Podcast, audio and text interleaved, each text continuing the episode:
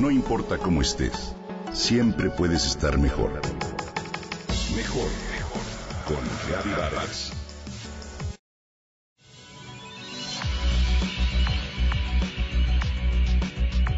Una mañana Francisco López se dirigía a su banco.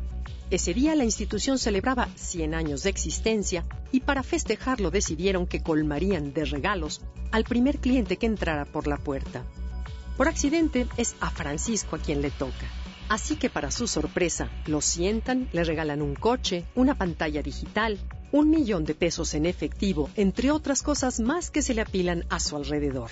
La prensa le toma fotografías, lo entrevista y cuando todo termina, Francisco pregunta, ¿ya terminaron? Porque necesito llegar a mi destino. Sí, claro, señor López, ¿a dónde se dirige? Al departamento de quejas. Francisco venía a quejarse del mal servicio del banco y nada pudo disuadirlo. Nada logró que olvidara poner su queja. Así somos. Vivimos una humanidad quejosa, decía Epicura en el siglo III a.C. y qué razón tenía. Nuestro ego siempre busca ir al departamento de quejas. No importa lo que nos suceda, las mil bendiciones que gocemos, siempre estamos en búsqueda del departamento de quejas. ¿Cuántas veces al día necesitaríamos decirnos, pellízcate y date cuenta? Piensa, ¿cuánto vale el que puedas ver? Que tu hijo pueda caminar. Cuando despertamos hasta respirar se vuelve una bendición. Ante una Grecia inmiscuida en varias guerras, Epicuro decía, yo propongo vivir para el placer. Y sus contemporáneos lo cuestionaban. Pero, ¿qué te queda cuando hay guerra? A lo que él respondía, ante una crisis existencial, ¿de qué me sirve la filosofía si no la aplico a la vida cotidiana? No sirve de nada. Y el mal siempre está y estará presente entre nosotros. No podemos vivir sin dañar, pero trata de vivir sin dañar o daña lo menos posible, porque si lo logras, esto te dará placer, decía Epicuro. Placer es el nombre que le damos a la felicidad que experimentamos a través de los sentidos. Es lo que hace un momento agradable en la vida y disfrutar plenamente del placer es tan benéfico y necesario como el alimento.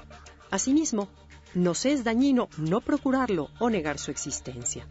El arte de vivir bien supone dos cosas, disfrutar lo agradable como saber digerir lo desagradable.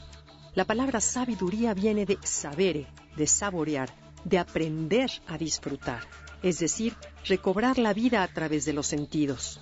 Todos olvidamos con mayor o menor frecuencia de gozar el momento, pero hay quienes lo convierten en una forma de vida. Se olvidan de gozar, de disfrutar hasta el mismo hecho de vivir y lo podemos ver en su rostro, en su carácter, en su trabajo. Son personas que les cuesta trabajo reír, viven de mal humor con cara de indigestión permanente. El ego es como un pozo sin fondo es insaciable. Siempre quiere más y mejor, más y mejor, más y mejor. Hacernos conscientes de esto, al menos, es un primer paso. Qué admirable es ver a una persona cuyo rostro refleja paz interna, serenidad o armonía consigo misma. ¿No será que la razón por la que tenemos hambre de placer se debe a la falta de gratitud que tenemos hacia la vida? ¿A un vivir desconectados? desconectados a lo que nuestro cuerpo nos dice, a lo que nuestro corazón grita, o a una espiritualidad capaz de darnos un sostén interno, algo más grande y superior? Se saben tres beneficios del placer. Primero, te hace sentir vivo.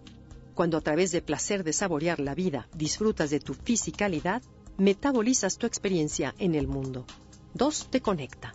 Cuando sientes este placer profundo, dejas de sentirte separado de un todo. Y tres, te da presencia. Experimentas el presente y la vida se vuelve gozosa. Por eso, escuchemos a Epicuro. Lo que propongo es vivir para el placer.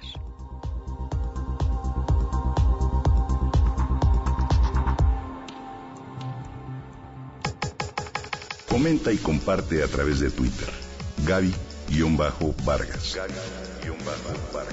No importa cómo estés, siempre puedes estar mejor. Mejor, mejor. Con Gaby Vargas.